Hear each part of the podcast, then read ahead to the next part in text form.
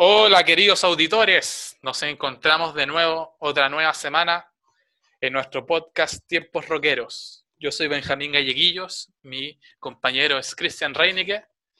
Y cuéntame, Cristian, ¿qué nos trae esta nueva semana? Bueno, primero que todo, em, se cumple cumpleaños, una gira muy importante para la historia del rock, pues. ¿Cuál gira, weón? Se, cumple, se cumplen 40 años del inicio de la gira de The Wall, del Pink Floyd. De Pink Floyd. Sí. Gran gira, man.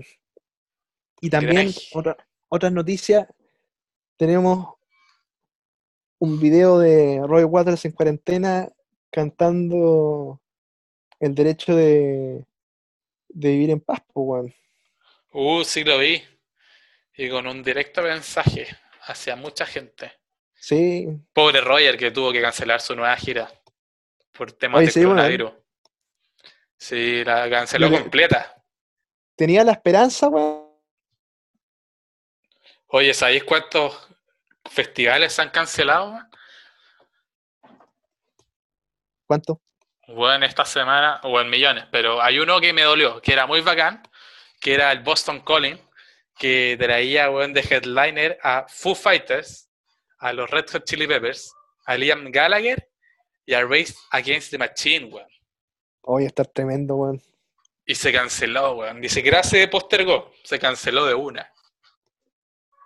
Oye, Que era, bueno, oye, ¿qué cosa? no que era ahora en mayo, weón, pero en Estados Unidos hasta la media cagada, así que no se pudo hacer. No, sí. weón.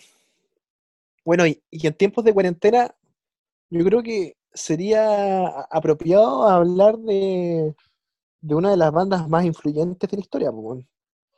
O yo, yo creo que de esta banda se tiene que tratar todo nuestro segundo episodio, weón. Sí.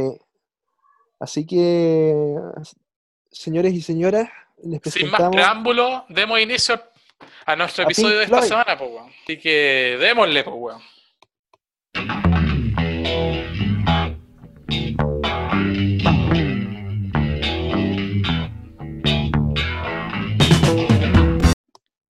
Bueno, pues partiendo ya de lleno con lo que es Pink Floyd, ¿por qué no nos contáis un poquito los orígenes de esta gran banda británica? Bueno, Pink Floyd nace de la escena underground de, de Cambridge, ¿cachai? ¿Eran Este de grupo Cambridge? Eran de Cambridge. De hecho, bueno, e, en, en un principio, se- según lo que relata Nick Mason, el, el baterista de Pink Floyd en, en su libro, Ya. eh, Nick Mason, Roger Waters y Rick Wright eran estudiantes de arquitectura en el Politécnico de Londres. Ya, perfecto. Entonces lo- los buenos se conocieron, vieron que tenían algunas semejanzas en su gusto de música y empezaron a tocar. Resulta que, Esto fue en el año Eh, 65, ¿no? No, 64 esto, esto, esto todavía Ah, anterior a, a que se llamara Pink Floyd la banda, ¿cachai? Ah, perfecto. Entonces, estos flacos reclutan a, a un amigo de la infancia de Waters, Roger Sid Barrett, El mítico Sid Barrett. El mítico. El mítico. Y lo, lo reclutan junto a un, eh, a un guitarrista que se llama Bob Close. En un principio tocaba. Claro, e- era Sid eh, como vocalista solo, Bob Close como guitarrista principal y Ro- Roger Waters como guitarrista rítmico. pues, weón. Guitarrista Roger Waters. Claro. Entonces, la, como te dije, nacieron del, de la escena underground ahí de Cambridge. Además, de hecho, tam- también creo que, si no me equivoco, eh, Sid Barrett también estudia arte en, en Cambridge, así que la, la- ¿cómo se llama? El grupo, el grupo de gente que se, se encontraba por esos días siempre, to- todos se conocían, por así decirlo, ¿me entiendes? Ah, sí, te entiendo. Poca gente sabe que el primer líder que tuvo esta banda fue Sid Barrett. No era Roger Waters ni David Gilmour. claro, eh, eh, eh, es una la mayoría de los fanáticos que chaqueteros, voy a, voy a arriesgarme con esa palabra, que le- le- les gusta Pink Floyd, los buenos siempre se, se, se van en la línea de discutir acerca de, de quién es, es mejor, o Roger o David, ¿cachai? Sí. Pero no saben, no saben nada de que el Big One era Sid, pues. Igual es tu opinión, ¿cuál de los tres te quedas tú? Son, yo creo que son eh, eh, épocas distintas. Pero te, te, te puedo asegurar que mi. Ya, pero mojate el potito, pues Cristian. sí, me la voy a mojar. Te, te puedo decir la época que menos me gusta. Ya. Que es cuando se va Roger. Ah, pero ya, no te mojaste nada el potito, pues todos saben eso. Pero bueno, Es que es, es distinto, ¿cachai? Porque, por una parte, este tipo Sid inició el grupo y le dio como el misticismo a la banda, ¿cachai? De hecho le puso el nombre. Que Sí. su inicio era The Pink Floyd Sound. No, eh, en un inicio, ¿sabes cómo se llamaba Pelado? Pero yo te estoy diciendo después que se unió Sid Barrett. pues. Claramente Ah, antes claro. otro nombre. No, no, pero con Sid Barrett también tuvieron eh, hartos, eh, hartos nombres. Y creo que el, el- el más conocido antes de Pink Floyd fue eh, Sigma Six, ¿cachai? Sí, sí, sí lo había escuchado antes. Pero ah, se lo cambiaron al tiro. Y se empezó claro. a hacer desde sus inicios como Pink Floyd. Entonces, estos weones cantaban, eh, bueno, no partieron cantando canciones así psicodélicas por las que se conoce a Pink Floyd y se le tiende a asociar con las drogas, con el, con, con el LSD, todas esas Claro, y cosas. siempre se le relaciona con los discos que son como una historia a través de las canciones, que están todas como en un Claro. Esta, este primer disco que tienen son canciones como cualquier artista, distintas cada una de la otra. De hecho, lo, lo- lo más chistoso es que todos asocian a Pink Floyd con, eh, con eh, droga, con música de concierto así volado. ¿Mm? Pero lo, lo chistoso es que, o sea, si dejamos de lado a Sid Barrett, que esa historia la, la voy a contar más adelante, eh, estos, estos gallos no, no- no eran tan, tan drogos, pues. A lo más, Roger, eh, Roger Waters y to- todos estos hueones concuerdan en decir que, puta, en los 60 obviamente probaron un par de veces el LSD, sus porritos, ¿Mm? pero nada más, pues, weón. Y el que tuvo problemas con la cocaína fue David Gilmour más adelante, pues, weón. Pero mucho más adelante, así en los 80. Pero a. Gilmour se le perdona todo. No, obviamente. A, a to- a todos estos les podéis perdonar todo, weón. Sí, hay todas estas estrellas de gran calaña. Bueno, el caso es que estos weones fue Sid Barrett el que le dio el nombre de Pink Floyd Sound.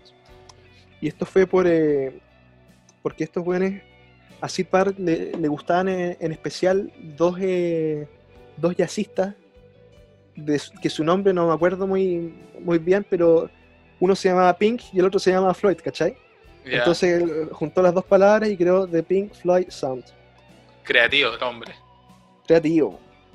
Y como te decía, eh, estos weones no, no tocaban así una música progresiva ni nada. Tocaban en bares y, como que se- el mismo Nick Mason decía que los buenos se, alternaban en su estudio de la arquitectura y la banda, pues. ¿Cachai? Sí, pues, hay que. La mayoría de los buenos ya eran casi titulados de arquitectura, weón. Claro. Pero lo que dicen las malas lenguas es que, era- que no les gustaba esa vida aburrida y que trataron de buscar nuevos horizontes en la música. Claro, ese, ese es el tema. Y el punto es que eh, un, un- un gran, ¿cómo decirlo? Un gran cambio para ellos fue cuando los, los- los Beatles eh, lanzaron el, el disco Revolver. ¿cachai? Uh, Que ese disco como que marca el inicio de la, de, de la, de la música progresiva. El año, si no me equivoco, el Revolver es del se- 66, no, y me equivoco, no es progresiva, es psicodélica. claro, ¿cachai? de 66 después viene el Sgt. Pepper. Sí. Que esa weá sí con- que la weón. Claro, pero eh, porque el revólver es como el, el inicio de la música psicodélica, el, Sgt. Pepper ya la caga. Sí. Y bueno, también hay una historia de, de Pink Floyd y Sid de- el Pink Floyd de Sid Barrett con los Beatles, weón. Sí, pues, hay varias relación con los Beatles, weón. Sí. Partiendo porque firmaron cuando ya después de un par de años después de haber formado la banda, firmaron con la misma disquera de los Beatles. Claro. Bueno, el punto es que ya tienen nombre, tienen gran cambio en eh, su estilo de música. Y estos buenos lanzan el año 66 sus primeros dos grandes eh, singles. Primero Arnold Lane, que es un, temón acerca de un travesti que roba música, o sea, roba ropa. Y sí, Emily Play, ¿cachai? Que es como la canción insignia de, su primer álbum, el Piper at Gates of Dawn.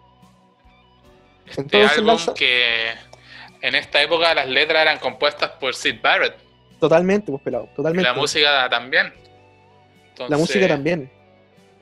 Y la, música de Sid, yo me atrevería a decir, es, las, composiciones en letras no son así tan profundas como la de Roger Waters. La, música no es tan, eh, tan espiritual como la que uno asocia comúnmente a Pink Floyd. Pero el, álbum tiene algo, tiene algo aquí eh, a, mucha gente le, agradó, pues, pero las, letras son generalmente así como del folclore británico, de folk y todo, todo, eso. Y la, música igual. Y como que mezcla todo, todo eso en un disco y también... o sea, tenéis una gran variedad de canciones. Tenéis unas eh, muy rockeras como Astronomy Dominé. Y después tenéis unas muy de folk, de folk británico como sería The Scarecrow, que son te recomiendo que las escuches porque son muy buenas. No, se las he escuchado, tremendo disco. Igual hay que tener en cuenta que tuvo una gran recepción por parte del público y que eso era bastante difícil en una época dominada por los Beatles completamente como son los años 60. De hecho, lo que iba a contar, viejo, es que eh, mientras se grababa el Piper at, the, Gates of Dawn, estos buenos, no me preguntes cómo, después puedo dar más detalles en la página, eh, hicieron un contrato con Abbey, Road, ¿cachai? En el estudio. La, la disquera estudio, pues. Y justo en la época que estaban grabando su primer disco, los Beatles estaban eh, grabando el Sgt. Pepper, pues, En Abbey Road, sí, pues. En Abbey Road, pues, Sí, son del mismo año los discos, así que deben haber pues, coincidido las grabaciones, y, y, dicen que los, los, Beatles parece que invitaron un par de veces a Pink Floyd a, ver a, ver su web, porque se, se había, los Beatles habían oído que estos, estos cabros eran buenos, ¿cachai? Sí, pues más encima eran de la misma disquera. Sí, pues. Y se entiende que esos dos discos son como los pioneros en el rock psicodélico inglés, pues. Sí, el totalmente. Pepper y el The Piper at the Gates of Dawn. Bueno, Supongo que lo dije ayer, nombre culeado. Sí, totalmente, totalmente pelado, eres un, un británico, Juan. Eh, sí, pues para que haya valido la pena haber estado tantos años en un colegio británico. Un colegio inglés. bueno, el hecho es que el, el, eh, el éxito de este disco fue total. Con, con, los singles de Arnold Lane. O sea, Arnold Lane no, no, estaba incluido en este disco. Querían incluirlo, pero no se incluyó. Pero se lanzó como single solo. Sí, Emily Play es, parte de este disco, es la canción insignia, por así decirlo. Entonces estos weones...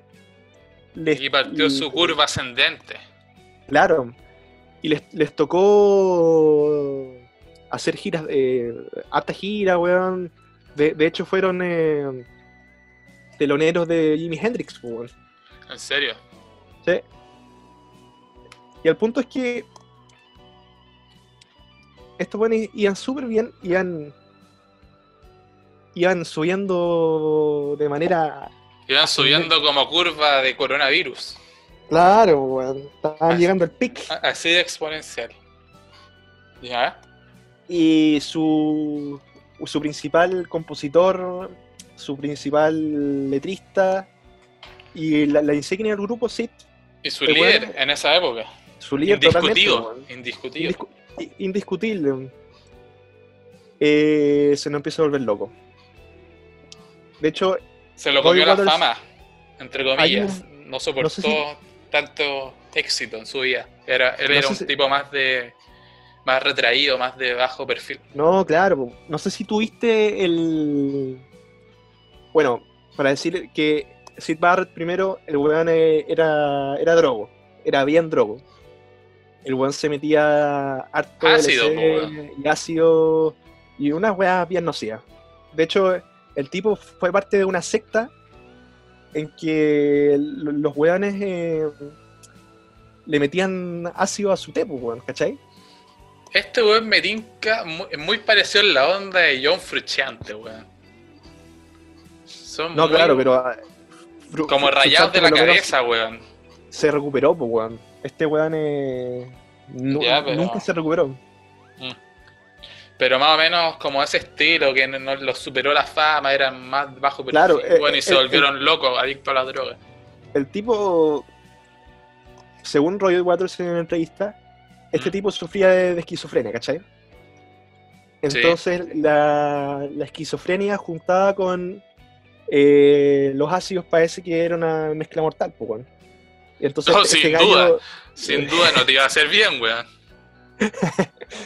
este gallo empezó a actuar de manera errática en los conciertos, pues, weón, ¿cachai? Ya.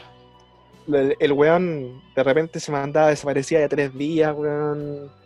Eh, en los conciertos hacía como que ensayaba todo bien, pero cuando llegaba la hora de, de poner la cámara, porque estos weones to- tocaban puro playback en esa época cuando se iban a, lo- a los programas de televisión, Ya. y este, este tipo hacía las mímicas todo bien, y justo cuando to- tocaba la, la cámara para tocar, eh, este tipo se quedaba así inmóvil, no hacía nada. En un principio lo- los weones... Hay, hay una vez que fueron al top of the, of the pops, en, Sí, en- que es como que lo contaba Roger en una entrevista que ahí le decía como, pero weón, ¿qué te pasa? Nosotros como que esto era lo que esperábamos como banda y tú te cohibís, weón, cuando llegamos a lo más alto. Claro. El punto es que, bueno, e- en un principio e- estos jóvenes pensaban, lo, lo tomaban para chiste, pues, decían, no, puta, mira la gracia que está haciendo Sid, pues, weón". Pero en, Mm. en- en un momento cacharon que, bueno, si queremos seguir eh, siendo, queremos, si queremos ser importantes, este weón nos va a cagar, pues. Sí, pues y más encima, igual dependían harto de él porque él era el compositor, pues. Y el eh, empezó a componer puras, puras weas, pues, ¿cachai? Se tenía Entonces- podrido el cerebro, pues, weón. Estaba Claro, weón. en ácido. El punto es que, bueno, esto se. Roy Waters lo, lo grafica de la siguiente manera: donde decía. Yo, eh, muchas de las. Decía, muchas de las temáticas, ideas que saqué de, para la película de The Wall vienen, vienen de Sid. El weón, eh, por ejemplo, la- el video de la canción eh, One of My Turns, tratando de sacarle la mierda a la polola, Sid hizo esa weá. En Comfortably Numb, o no sé si en esa canción, el weón sentado en la silla viendo la tele con el cigarro quemando en la mano. Ese era así, así, así No, con, eh, con los ojos así, o sea, no, no, no sé si consciente, pero bueno, sentado en una silla con un cigarro que se le estaba quemando ya los dedos, ¿cachai? Entonces ahí podéis ejemplificar el, el- el grado ya de, de to- toxicidad que había en su en su cerebro. Oye, ya, y ahora haciendo un poco de ficción. Si a Sid Barrett no le hubiera pasado todo esto que le pasó en su vida y hubiera seguido con Pink Floyd, ¿tú creís que Pink Floyd habría logrado ser lo que fue la industria musical? Sin el No sé. ingreso de David Gilmour. Yo lo, lo dudo. Hu- Hubiese sido, yo, creo que hubiese- hubiese sido una, una banda totalmente distinta, porque gran parte de los temas de Pink Floyd se basan en, en la locura de su de su otrora compositor y primer líder. pues. Así es. De hecho, el- el- Moon. Wish You Were Here está casi completamente dedicado a Sid Barrett. weón. Claro. po. Entonces no, yo digo que hu- hubiese sido una banda totalmente distinta, pues, no, no hubiese tenido el éxito que tuvo. De hecho, quizás ni siquiera hubieran llegado a ese rock ultra psicodélico que lograron en más adelante en su carrera. No creo, porque si tú ve- ves después, eh, Sid Barrett tuvo dos álbumes después co- de que Pink Floyd se lo, Ah. lo- lo echó. Tuvo dos álbumes en solitario. Uno que se llama Barrett y otro que se llama The Madcap de Lo- Loves. Y producidos por eh, David Gilmour y Roy Waters, pues, en algunos casos. Y, y no son fueron, No, son álbumes así, acústicos. Tienen, tienen canciones muy buenas. eh, eh, tienen un- unos, unos temones. Pero so- es, música, es música muy distinta de lo que uno reconocería como Pink Floyd. ¿Cachai? Claro, no es como la marca registrada que uno tiene en su mente de lo que es Pink Floyd. Y al parecer muchas de las canciones que compusieron para... eh, eh, que el weón eh, puso en, es- en esos álbumes eran canciones que él había compuesto para, para Pink Floyd, pero que las reutilizó. ¿Cachai? Entonces, bueno, yo también creo que si, si no se hubiera incorporado David Gilmour, nunca hubieran llegado a ser lo que fueron. Bueno, ¿cómo se incorporó David Gilmour? Cuéntalo, vamos, vamos. Yo sé que tú eres muy fan de esta banda, así que este, este no, episodio, este episodio lo vas a guiar tú. Yo creo que antes de hacer el eh, este día del podcast, ya tenía la ya tenía ganas de hablar en, en algún lado de Pink Floyd, weón. Es tu momento. Bueno, Es, es mi, momen- es mi momento de brillar, sí. Entonces, bueno, ¿tú cachai el caso de los Beach Boys, weón? ¿Cachai? sí. Eh, los Beach Boys eran unos hermanos, weón, eh, y unos primos. Y el, el- el mayor compositor era Brian Wilson. Brian Wilson le pasó una guapa parecida a Sid Barrett y el se volvió loco y no podía tocar en vivo. Entonces la idea de los Beach Boys eh, fue eh, dejar a Brian Wilson en la casa, que siguiera componiendo canciones, y estos weones las tocaran en vivo. Y a estos weones de Pink Floyd se le ocurrió un- una idea parecida. pensaron ya vamos a dejar a este bueno que compusiera y nosotros tocamos en vivo, pero necesitamos conseguirnos otro guitarrista. po. Y ahí aparece David Gilmour, que era amigo de la infancia de, de Sid Barrett. El gran David Gilmour. Y ahí nace el, el segundo disco de, de Pink Floyd, que se llama Sourceful of Secrets. Pero ese disco fue, como en conjunto lo hicieron los cinco, ¿no? Fue el único disco en que están acreditados los cinco, los cinco gallos, ¿cachai? Con- pero obviamente tiene una sola composición de, de Sid Barrett, que se llama Juke, Juke Band Blues. Que el weón, eh, satíricamente dice, mm, no, no sabe si él está en la realidad o está fuera de ella, haciendo como referencia de me van a echar de Pink Floyd o no, algo así. Yo creo Ah, que claro. igual este gallo tuvo harto resentimiento en, en contra de estos weones por, por lo que le hicieron. Por el despido. Es que Pero no, bueno. ni, siquiera fue, ni siquiera fue un despido, pues, pelado. De repente, ¿cómo, cómo se fue este weón del grupo? ¿Cómo? Este weón, este weón vivía con el tecladista que se llama Rick Wright. Mm. Y de, de repente, un día tenían un concierto y dijeron, oye, vamos a buscar a Roger, o sea, a Sid. Y otro dijo, no, ¿sabéis qué? Mejor, ¿para qué? Y ahí se terminó, ahí se termina la historia de- del diamante loco, por así decirlo. Esa, época, esa época igual, a ver, si hacemos una recapitulación, Sid Barrett estuvo en, Pink Floyd desde el 65 hasta el 68, más o El menos. 68, sí. Y se alcanzó a sacar dos discos. Yo diría que el aporte que tuvo en el, en el, en el segundo fue re poca, pues, ¿cachai? Pero bueno, oficialmente fue parte de la banda para el segundo disco. Y eh, según yo, el segundo disco igual es un, un disco bien mítico, porque, porque tocan los cinco gallos, ¿cachai? Sí, pues, es el único que hay cinco integrantes. De hecho, para los que les, les guste también cómo toca Sid Barrett, el buen eh, hay una canción que se llama, de ese disco, que se llama Remember a Day. ¿Recomendable? La- recomendable, totalmente, canta Rick Wright. ¿En serio? el- ¿El tecladista? El tecladista. El slide guitar de, de, de- de esa canción lo hace todo, todo Sid Barrett, ¿cachai? Bueno, Bueno. ¿y, y cuál es el estilo de Sid Barrett? ¿Contrasta mucho con el estilo de David Gilmour o son más o menos parecidos? No, yo diría que son eh, opuestos totalmente distintos. Porque si, si bien eh, Sid Barrett no era un, un- un guitarrista muy técnico, el weón tenía formas de tocar la guitarra que eran súper novedosas. Era De muy hecho- experimental, ¿no? Claro. De, David Gilmour contaba que en los primeros conciertos de, de Pink Floyd que él, él estaba, se sentía muy incómodo tocando las cuestiones de, de, de Sid porque eran, era- era- eran cosas que no, no eran como de manual, por así decirlo, ¿cachai?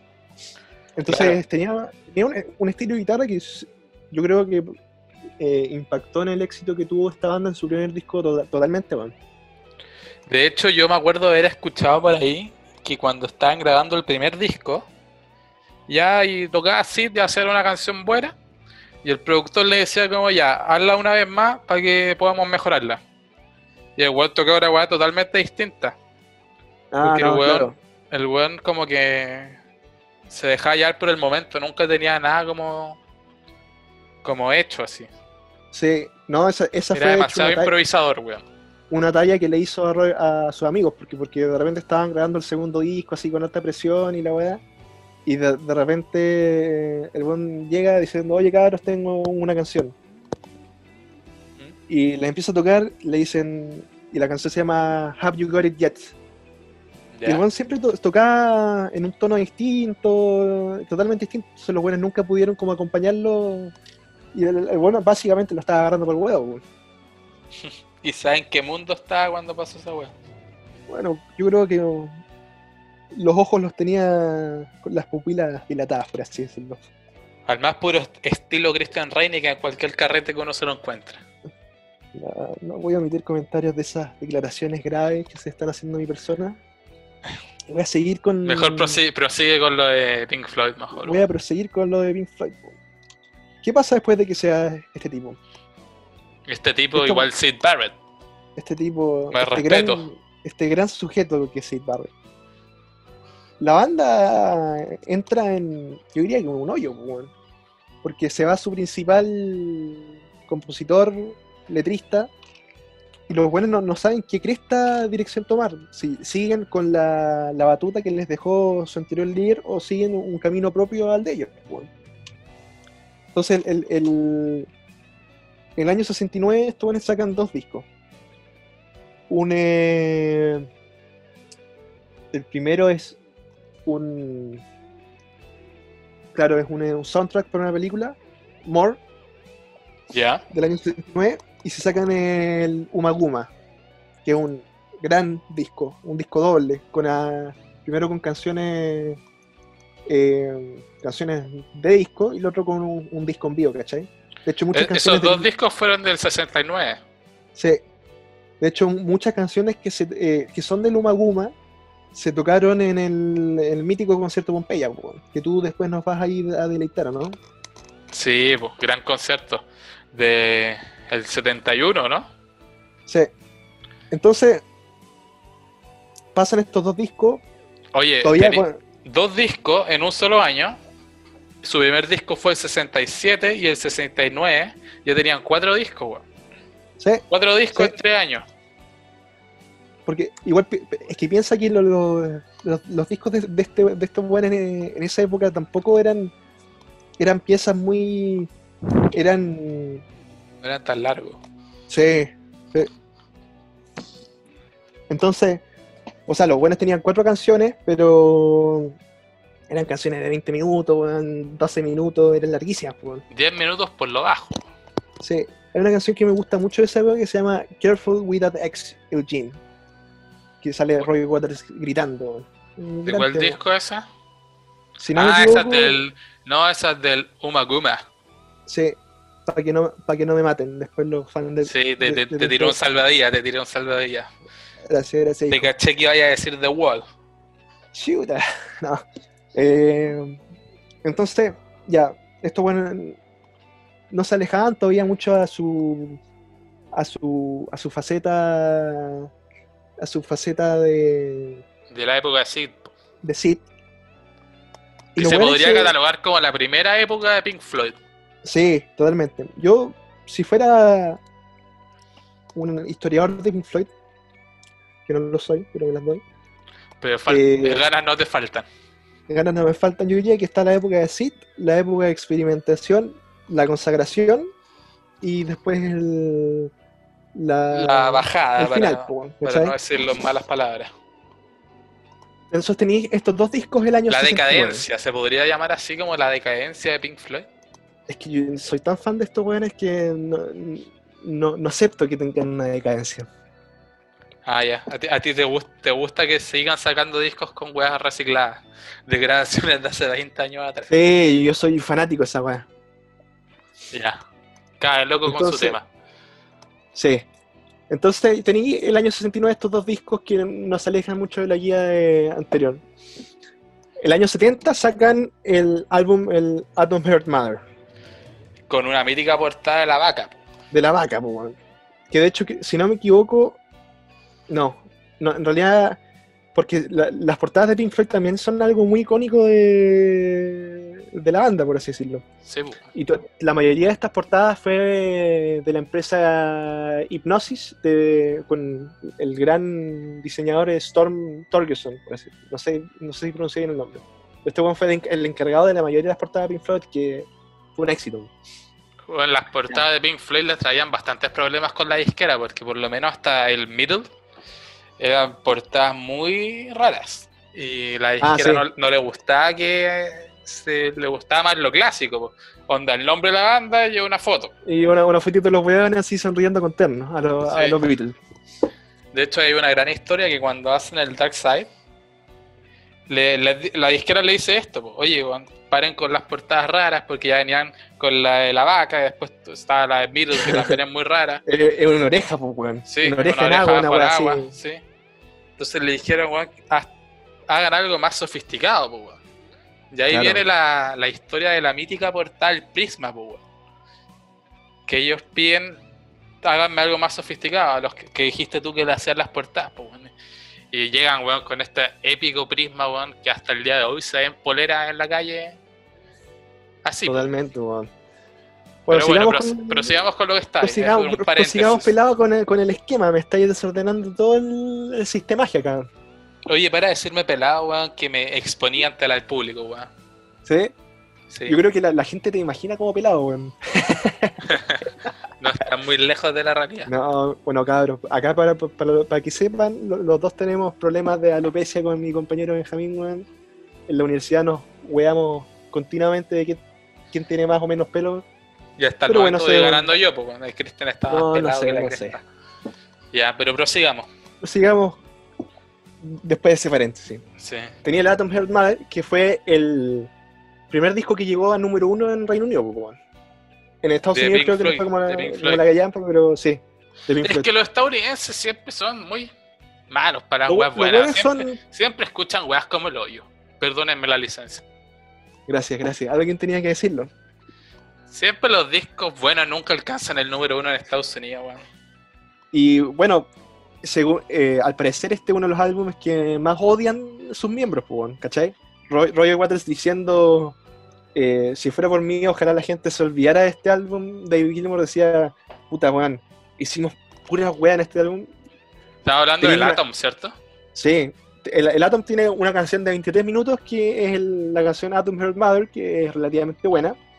Después tenía una, si no me equivoco, una composición de, de Rick Wright que se llama Summer of eh, 68, que también es, es, muy buena. De hecho, a mí algún día me gustaría hablar de los, no de Pink Floyd, sino de los, de los miembros en, eh, en solitario digo, en un podcast, porque de verdad son tipos... eh, musicalmente hablando, muy buenos, ¿cachai? Los buenos tienen un- una noción de la música, weón, de verdad avanzado. Sí, eso es verdad. Y después tenía, bueno, y eh, en realidad el, el álbum después se va en puras weas como los sonidos de un weón tomando desayuno, weón, ¿cachai? Sus Eh, weas es- experimentales, porque le Weas encanta. raras, weón. Y bueno, Weas bastante difíciles de hacer para la época, weón, si lo miráis en perspectiva histórica. Bueno, y también tenía una muy buena canción que fue que, estuvo in- incluida en el setlist hasta yo diría que antes del Dark Side, que fue Fatal Son, que digo, igual para los fanáticos que que desconozcan estos discos tan, tan antiguos, escúchenla porque de verdad son son obras de arte. Todo disponible en Spotify, igual que este podcast. Gracias, gracias. Oye, y bueno, ahora toca Medel, pues viejo. Sí, pues ahora te voy a instruir un poco yo. Para que me dejes hablar un poco, po. Estáis tomado No, todo el protagonismo no, no, es de, que- de este podcast. Me tomo mis licencias. Yo dije. Sí, está bien. El próximo episodio me va a tocar a mí. Ya sabrá la gente qué va a hacer. Un secreto. Ya, prosigamos. Pues, Ahora viene el disco Middle. Que el sexto disco de estudio. Que fue lanzado en 1971, si no me equivoco. Bueno, este es un disco que como que, como decíamos antes, es como el último paso en la etapa de como consolidación o de búsqueda de estilo para después pasar como a la época dorada de Pink Floyd. Pero este disco, si bien no es tan reconocido como popularmente, es un disco que tiene unas canciones increíbles. Dentro de la más conocida, eh, Echoes. Sí, 23 temazo. minutos de pura buena música. ¿Qué opinas tú de esa canción? Que es larga. no, el, el Echo es una. Yo me, me inicié con Pink Floyd con el concierto con Pella. Que mi, mi viejo tenía. Cáchate lo viejo, pues, weón. ¿El tenía, un VHS? VH tenía un VHS, pues, weón. Tenía un VHS y lo, lo- siempre lo, lo veíamos, pues. Yo no, no- no entendía ni mierda, porque estos weones de repente tenían. eh, eh, hacían cantarle un perro, weón. Tan 30 minutos en una canción. Entonces, Sí, ahí fue, bueno, yo, yo diría que el, el, el Medal fue como el, el- el disco con el que me introducí indirectamente a Pink Floyd. weón. Debería ser. Este, yo creo que si alguien se quiere introducir a Pink Floyd, debería partir por este disco. weón. Sí, Eh, bueno, hay, una canción que dura la mitad del disco. Y, Echoes. y es un tremendo tema. Bueno, también hay un, así como dato curioso, hay una canción que se llama Fearless, ah, sí. que tiene como tiene grabaciones de fondos del Del el himno del Liverpool. Sí, Del You Never. Alone. Liverpool Sí. que eh, no sabemos si le van a dar la, la Premier League en esta. No, los buenos cagaron por secretaría, yo creo. Bueno, hablando del Liverpool, le quiero mandar un saludo a mi amigo Gonzalo Marambio, que me, me retó el otro día porque no lo nombré cuando vimos junto a Liam Gallagher cuando abandonó el show en el Lollapalooza. Así que un saludo al Gonzalito. Igual aprovecho de mandarle un, un saludo a mis compañeros que me, que me acompañaron a ver a Roger Waters, no como otro que no voy a mencionar. Mira, yo no pude ir porque había prueba al día siguiente. Pero Vamos a entrar más en esa pelea que ya hemos tenido. Bueno, voy a mandar saludo a mi amigo a Diego Ramírez y Federico Talariz, que son también unos muy grandes fans de fans de Pink Floyd. Prosigue, Bueno, qué bueno. El que nombraste ese concierto, ¿cómo se llama esa gira? De Roger Us Waters. Must Them. As- as- Esa gira partía con una canción de este disco, weón. para que caches que es vigente hasta el día de hoy. One of These Days. Tremenda hecho- canción, puro bajo esa canción. One of These Days es. Si no me, hay, hay otra canción, creo, de la época pasada de Pink Floyd, donde eh, Nick Mason can- cantaba, pero creo que es muy rara encontrar. Pero One of These Days es, una de la, es, es la, es la canción donde Nick Mason canta. pues. O sea, canta, unas voces, o sea, hace unas voces. Habla dos líneas, dice Sí. eh, one, of, one of these days I'm, I'm gonna cut you into little pieces. pues, weón. Y sería la contribución vocal de Nick Mason Pero bueno, la canción es tremenda. que igual Nick Mason en, en, en esta época empieza a usar eh, doble bombo, pues, weón, ¿cachai? Que fue uno de los primeros bat- eh, bateros que empezaron, Complicada a, en el doble bombo. que empezaron a aplicar eh, esta forma de tocar, pues, weón. Y se nota totalmente en One of These Days, weón, Echoes. Bongo, Temazo, bongo, weón. bongo, bongo, bongo. Sí, Muy buena, muy buena canción. De mis favoritas. sí, Bueno, de este disco, que, bueno, tema aparte es Echoes, que ¿sabéis cuánto se demoraron en grabar esa canción? Aproximadamente seis meses, y ocuparon tres estudios distintos, weón. Bueno, es que la, debe ser más complicada que la mierda porque ahí yo creo que deben haber por lo menos unas cuatro o cinco composiciones diferentes que las mezclaron para hacer esta canción, weón. Sí, pues. Exactamente. Y fue bastante complicado el proceso creativo de este disco. Bueno, como que en casi todos los discos de Pink Floyd siempre tienen problemas para componer, bueno, y después hacer los medios discos, weón. De hecho, eh, Pink Floyd en la época anterior al Dark Side, estos buenos se les criticaba que hacían como mucha epopeya así de la, de la música eh, galáctica, que usaban mucho como tema del universo, así de las estrellas. Una de las canciones, por ejemplo, se llama eh, Set the Controls of the Heart in the Sun. Después, el Echoes, que se llama. La, la letra anterior a este tenía eh, mucha referencia a las estrellas, era, era, era, súper volado. Y después a Rogers le dijeron, oye, para la, la weá con. Está ahí medio ch- chato con el tema de Es la- muy cósmico. Está ahí muy cósmico, weón. Te pusiste Noel. Sí, se lo Y- podrían de- alguien se lo podría decir a Noel también. Y, y ahí, bueno, empezó a escribir canciones distintas, weón. Es verdad. Y. Oye, me, descon- me desconcentré cuando dijimos Noel, weón. Como paréntesis, en la semana se dijo que estaba listo el concierto benéfico de Oasis, que sí iba a ser sí o sí, con Noel Gallagher o sin Noel Gallagher. Ah, sí. Parece que se van a Eh, juntar algunos par de miembros de Oasis. Yo creo que se va a juntar el Bonehead, Ah. el primer bateri- el- un baterista seguramente. Y Sí. bueno, hoy día, hoy, hoy día escuchaba una, o sea, leía en, en Twitter unos tweets de, de- de- de Liam que decía que no, él parece que quería quemar la casa, una wea así, weón. Pero Sí, pero ya, eso ya lo hablamos en otro podcast. a todo esto este weón tiene coronavirus, ¿Quién? Liam, Ni cagando, se lava las manos como 300 veces al día, weón. cantando. Sí. Ya, bueno, sigamos, volvamos al middle. Del middle, ¿sabéis que compusieron una canción que no llegó a utilizarse, pero que después formó parte del célebre disco Dark Side of the Moon? And Them. No, Brain Damage. Ah, y Us and Them también, pues weón. Ah, no, el Us and Them fue eh, en otro. Sí, ese es otro disco. No me trates de estropear mi dato histórico. weón.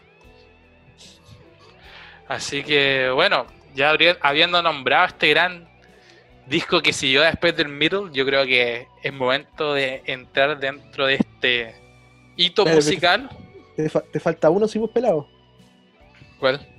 Te falta uno eh, del año 72 en que hicieron un soundtrack para una película, weón. Otro ya, soundtrack. pero los soundtracks no me Obs- importan mucho. Pero son álbumes, son álbumes, weón. Mira, se llama Obscure by Clouds. Ya. Que tienen tema, temazos también, weón. ¿Querías hablar tú de ese? No, es que es malo el disco. Por eso me lo estaba saltando, pero bueno. Volvamos a lo que nos importa, po. el hito musical, weón, quizás uno de los cuatro cinco hitos musicales de la historia, weón, sería este disco. Sí. El octavo disco de estudio de la banda británica, lanzado en 1973, The Dark Side of the Moon, o El lado oscuro de la luna en español. ¿Querés Título, ¿Mm? título que eh, en un principio estuvieron cagados con ponerlo, pues. ¿Por qué? Porque le, le querían poner Dark Side of the Moon al disco eh, eh, inicialmente, pero después cacharon que ese mismo año un, otro, otro grupo le había puesto su disco de Dark Side of the Moon, ¿cachai? Entonces eh, dijeron ya pongámosle Eclipse al disco, pero cacharon que el otro disco le fue como la callampa y, le- Y que nadie lo cachó. y que nadie lo cachó, pues, así que le pusieron Dark Side nomás. Buena. Bueno, este disco incluye temática. es ca- Esto uno, yo creo que el primer disco de Pink Floyd que es un álbum en general y no son canciones por separado. Bueno, al final es una sola canción desde el segundo cero hasta el segundo, hasta el minuto 42 que termina el disco. Roger lo que hace acá es tocar el buen vio que necesitaba componer de, de algo más eh, serio, así como intenso. Y dijo, ¿sabéis qué? Voy a, vo- voy a componer de las temáticas que me acomplejan más y que yo creo que acomplejan más está bien. La muerte, el paso del tiempo, La Eh, avaricia la avaricia, la locura y la violencia. pues, weón. y el conflicto, eso, la violencia, que es lo mismo. Entonces, Entonces sacaron este tremendo disco. Este que fue su mayor éxito comercial. Y sabéis que te va a tirar un dato histórico que yo cuando lo leí, un poco antes preparando el capítulo de hoy día, casi que me caí de raja. ¿Qué? Este disco entró a la lista de los Billboard 200, que es una lista de 200 discos con mejor rankeado. ¿Sí? Y entró cuando salió y permaneció en ella 937 semanas. Que eso es equivalente a un poco más de 19 años en la lista, weón. Y fue uno de los. Casi me da, weón. Chuta. Casi tu edad, estáis viejo ya, Bigotudo. Eh, Oye, no, pero. Eh, este también fue el primer gran éxito que, tienen este, estos tipos. Imagínate que hasta el día de hoy ha sido, no sé si... Es el tercer disco más vendido de la historia, con más de 45 millones. al día de hoy creo que eran 50 millones de copias, weón. Sí, puede Imagínate, ser. No, es, increíble. Está solo por debajo de Thriller de Michael Jackson y Back in Black de ACDC. Entonces en este disco tenemos canciones como eh, Breathe, que es acerca bueno, en general es como se adapta a la temática del paso tiempo, así, el estrés de la, de la vida, por así decirlo. Después tenéis On the Run, que es estar.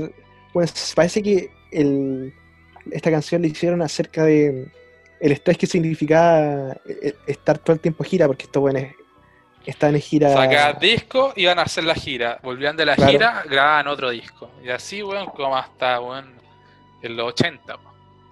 Después tenéis Time, que es un, temazo, que es cerca del paso, del paso del tiempo, Money, de la avaricia, The Great Kick in the Sky, que es acerca de la muerte, Awesome Them, que, es del conflicto, y Brain Damage Eclipse, que es de. que, que es del. Ah, como la locura. De, la locura, y termina. A mí lo que me gusta de este álbum también es que se le incluyen voces, eh, como, porque se reunieron a un grupo de personas para, y se le hicieron preguntas acerca de, de la vida, de la muerte, acerca de cuándo fue la última vez que peleó, si tenía la razón. Y se, se incluye en el disco, ¿cachai? Y de hecho, uno de los invitados para, para hacer estas preguntas fue nada más y nada menos que Sir Paul McCartney, pues, bueno. ¿En serio? Sir Paul, pero el, buen era, tan, eh, el era, tan chaquetero y quería llamar siempre la atención que nunca se tomó convencer las preguntas, entonces no lo incluyeron. Pues. Son pesadas con Sir Paul, weón. Y termina este disco con la frase: Igual es el, el lado oscuro de la luna, no hay ningún lado oscuro, ya que toda esta es oscura, ¿cachai? Sí, pues gran frase para terminar el disco. Y otra característica de este disco es que fueron como el primer disco en que Pink Floyd dejó de lado como las extensas canciones, las canciones extensas. Porque siempre sus discos se basaban en canciones de 10 minutos, 12 minutos, 8 minutos por lo mínimo. Y acá eran canciones que en sí eran una gran canción, pero que no duraban más de 2 minutos, quizás las más largas duran 4 o 5 minutos, pero pero dejaron de lado como esa característica que está desde la época de Sid, de hacer las canciones extensas. Hay, hay mucha gente que más de alguna vez de haber escuchado canciones del Dark Side, pero no le llama la, atención porque si tú escuchas canciones así solas, no, no, no, no le pillan mucha gracia. Yo creo que las únicas dos que sirven solas es como Time y Money, que son más son como las más famosas. Money fue el single de, este álbum, ¿cachai? Es que no podíais sacar más singles porque no tenían que ir juntas. Sí. Dale pelado, prosigue con. Prosigamos con la historia. Bueno, pasar un par de años para sacar el noveno disco. Y que según mi parecer el mejor de todos. El Wish You Were Here del año 75. Que les costó mucho hacerlo, pues. Sí, pues que venían de la de la cúspide, del... ¿Cómo, ¿Cómo mierda pasáis viejo. De... Mierda, seguía adelante si sacaste un disco que, weón, vendió 45 millones. Sí, de hecho, en entrevista Roger y Sid dicen, después de haber hecho ese, disco, nos, nos debimos de haber retirado y llegamos a la, cúspide de todo lo que podíamos esperar. Pues, el otro ya era, era como gula, por así decirlo. Sí, pues, sí, pues les costó bastante el, para variar, el ámbito creativo de, este disco. Sí. Pero bueno, este disco, su temática central se centra en la ausencia. Y también una crítica a la industria musical, pero más en la ausencia. Y se enfoca mucho en la ausencia de Sid Barrett y, cómo lo afectó su salida y cómo, y cómo fue su salida, porque tampoco ellos quisieron como que se fuera, sino que él no pudo seguir nomás. No, y, también yo leía que Roger decía que la ausencia también se basaba en el hecho de, la ausencia que él sentía de, estar en el mundo, como no formar parte del mundo, algo así, como estar desalineado, ¿no? desalineado, no sé, pero, pero algo así. Es bueno para vender humo el, el Roger. Sí, se las da, bueno. Pero, bueno. Bueno, en este disco eh, está como el tributo más clásico que se ha hecho a Barrett dentro de la banda, que es la canción Shannon Your Crazy Diamond. Sí que es como es como el homenaje que le hace Gilmour a, a Sid. Yo creo que una de las canciones más bonitas y buenas de Pink Floyd. Sí, totalmente. A, mí en especial me gusta el... Porque esta canción se en, en nueve partes, ¿cachai? Sí, pues. Entonces, la primero está la de la 1 a la 5. Y después de la 6 a la 9. Sí.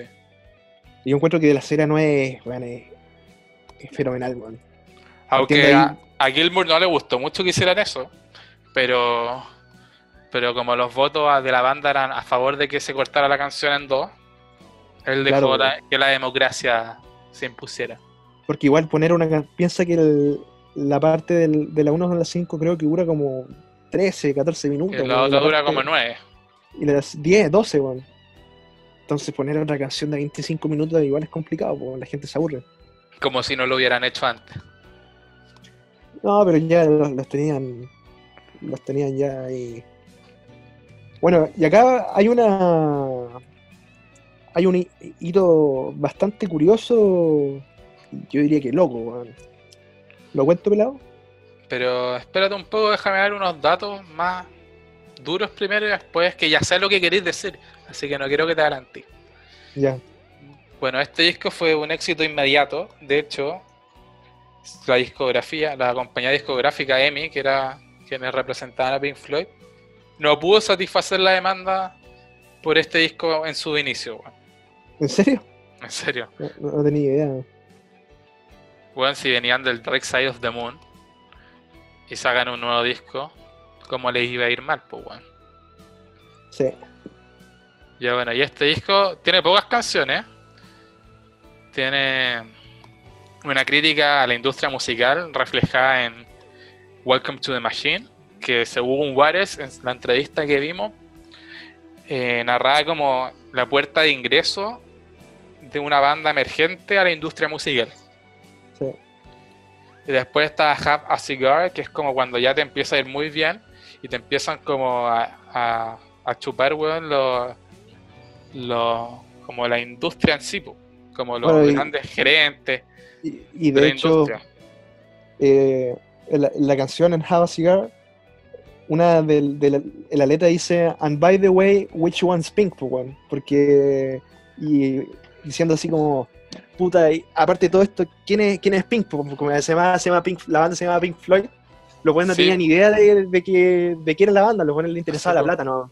Sí, pues siempre, contaban que siempre les preguntaban como quién era Pink, así como el líder. Y, y bueno, al final de los días terminó como en una disputa, weón. Sí, eso viene para después. Y bueno, y otro dato es que en Have a Cigar no canta ni Gilmour ni Waters, po. Canta, Roy Harper. Y esa weá igual enojó a Waters porque como era un poco egocéntrico, él quería cantar la canción que él había escrito. Pues según yo tenía entendido, el weón venía tan hecho mierda de cantar Shine on Your Crazy Diamond, que weón simplemente no le dio la voz para cantar Have a Cigar, pues, weón. Pero igual quedó picado. Sí. Bueno, después la- en, la- en las giras Ro- Roger ha, ha cantado a Cigar y le ha, salido bastante bien, weón. ¿Tiene futuro en la música, decís tú? Qué cosa. Ya no, te estaba weyando. Ya, pues, di, cuenta lo que querías contar. weón. Ah, sí, gran, gran anécdota. weón.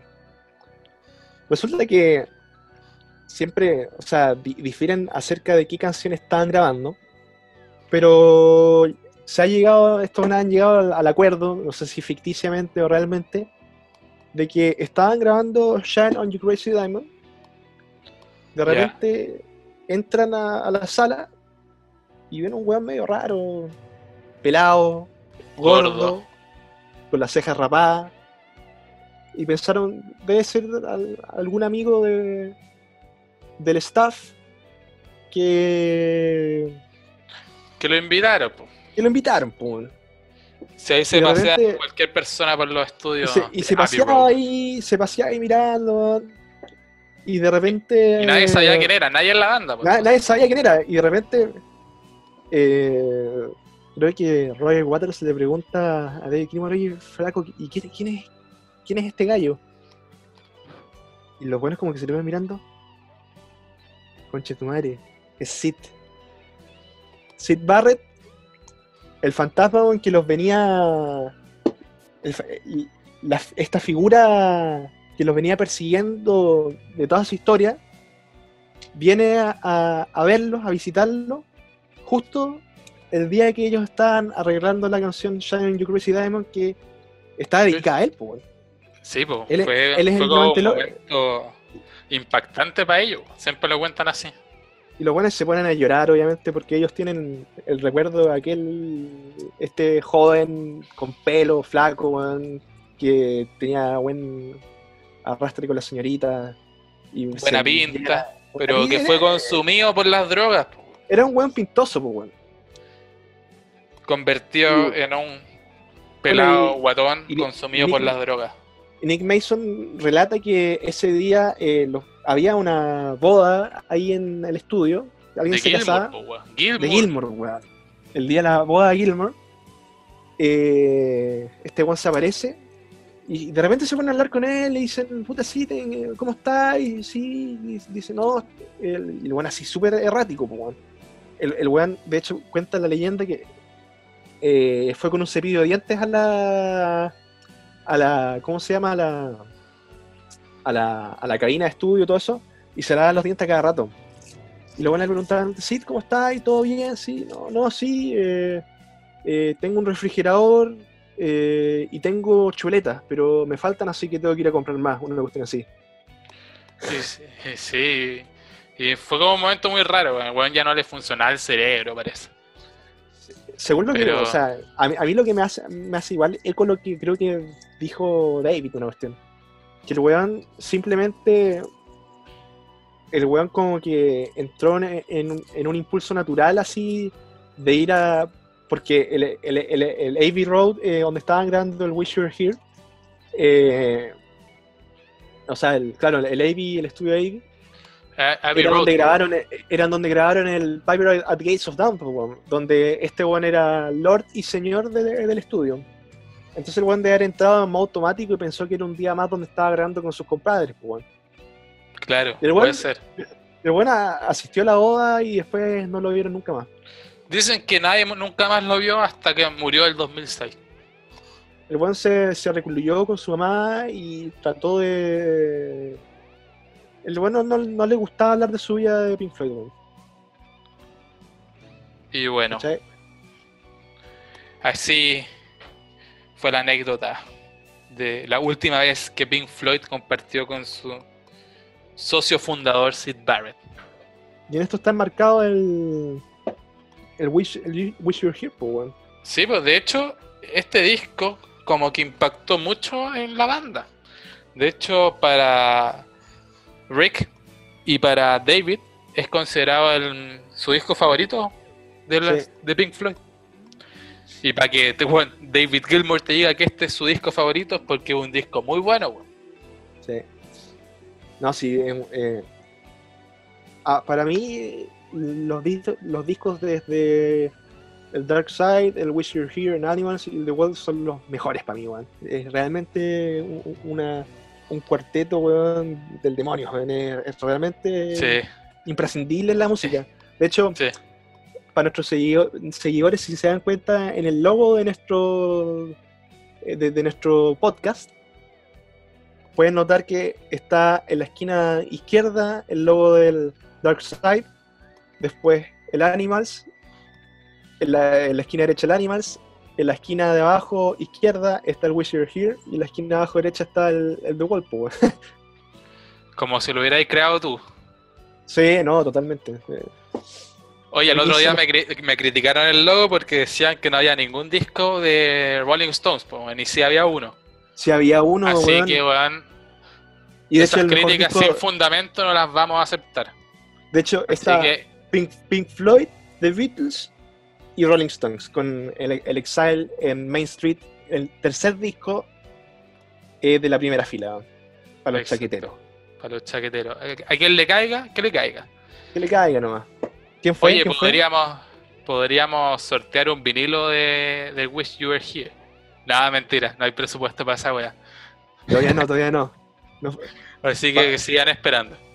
no pero digamos, a- cabros, los que estén escuchando, re- recomiéndenos si les gusta el, el podcast. No- Nos Yo facilita recibí la- puros comentarios buenos, así que le- les mando saludos a todos los que felicitaron y, y dieron buenos augurios. Sí, muchas podcast. gracias a todos ustedes. Ustedes hacen posible que nosotros hablemos de música algunos días. Bueno, sigamos con. Sigamos con la historia. ¿Qué disco viene después? Uno que es muy bueno también. A mí, este disco en lo personal es el que más me gusta. El, el Animals es el, el disco weón, que, según yo, es el, el mejor de Pink Floyd y donde tocan los cuatro hueones en su máximo esplendor, weón. ¿Qué te ¿Cómo pasó, ¿Qué te pasó cuando fuiste a ver a Roger y viste que el escenario se convirtió en la fábrica de Animals? No, weón, fue. Un éxtasis. fue un éxtasis, weón. Yo, de, porque yo sabía que el weón eh, se hacía su show y toda la weá, pero de repente en el- pasa el, el- el- cambia de setlist, El Bueno, encore, el famoso el encore. encore.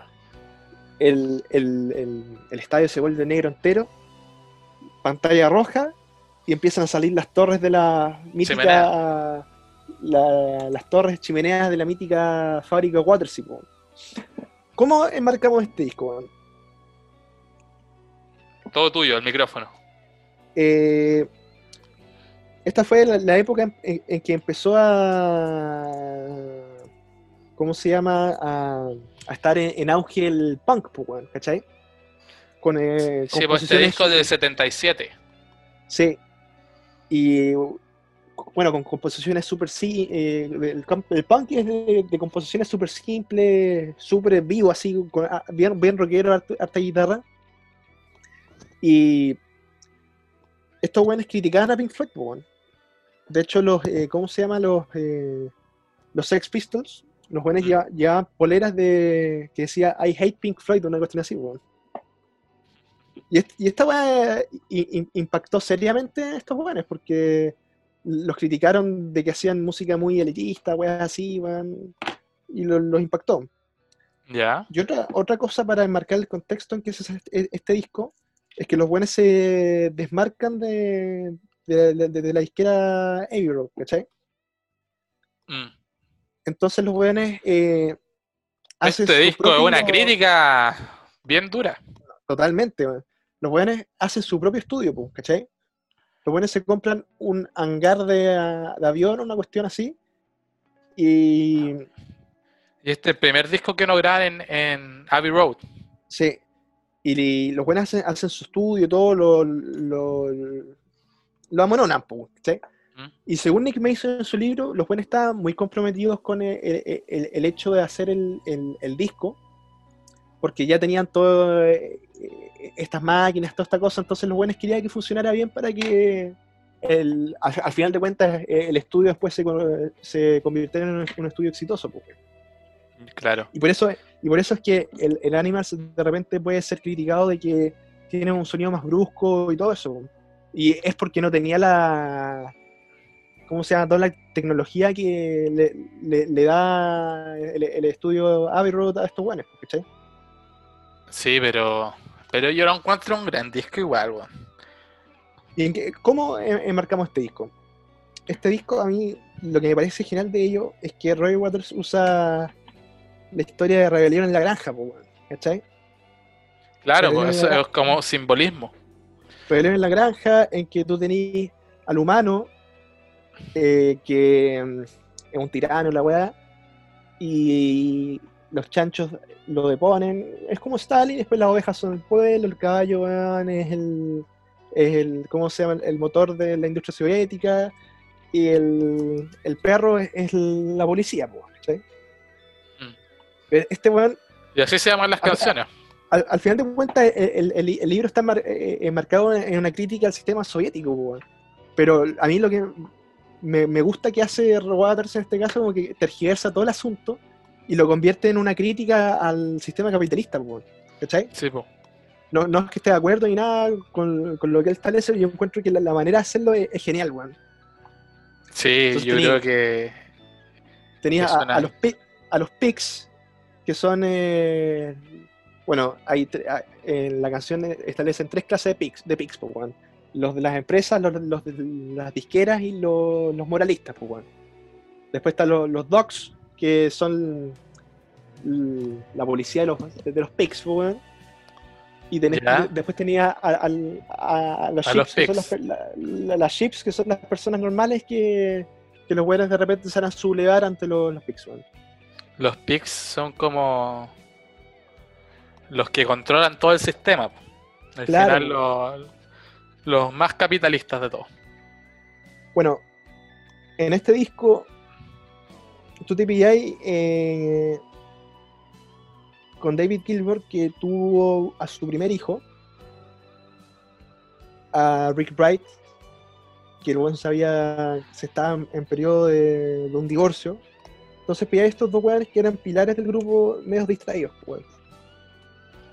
el, disco se construye en, dos composiciones, que son eh, Docs, que son eh, Ships, que son canciones que venían, eh, que, habían sido compuestas antes. De hecho, eh, Docs se llama You Got to Be Crazy, está en YouTube, eh, registro del año 75 que la tocan, y y Chips se llama antes creo que Raving and Rolling. Esas canciones las querían ocupar en el disco del Wish You Were Here, pero al final no, no fue, creo que cambiaron el concepto de disco para, para el siguiente. Fue Rick, Wright el que dijo que eran muy, muy fuertes las canciones. Pero las ocuparon en Animas. Sí, po. Entonces te pilláis a estos dos tipos, ya tenéis dos canciones listas, y te pilláis aparte dos tipos que son fundamentales para la banda, pero que se encuentran menos distraídos. Po. Entonces, eh, el aporte que hacen ellos al, grupo, si bien musicalmente creo que es, eh, bueno, es fenomenal, la, guitarra de Gilmore en, en, en Pigs o en Ships, creo que es, la mejor que él tiene en todos sus álbumes de Pink Floyd, está en, el auge de su de, ser el dios de la guitarra. Y tenía a Rick Bright, que bueno, toca la raja del órgano y el piano en este disco. No, tengo nada más que decir con ello. Pero cuando eh, tocamos el tema de, las letras de las canciones, en que históricamente estos buenos habían, eh, habían contribuido a esto, los buenos no, contribuyen con ninguna letra de una canción, excepto Gilmore que creo que él, no, sé si escribió parte de la letra de Docs, pero bueno, pero participó un poco en las voces principales. Claro. Eh, Dogs es una canción de Gilmour en que Waters se, después eh, canta un poquito. Pero al final de cuentas, el, que más escribió en este grupo fue Roger Waters, ¿cachai? Él escribió la mayoría de las letras.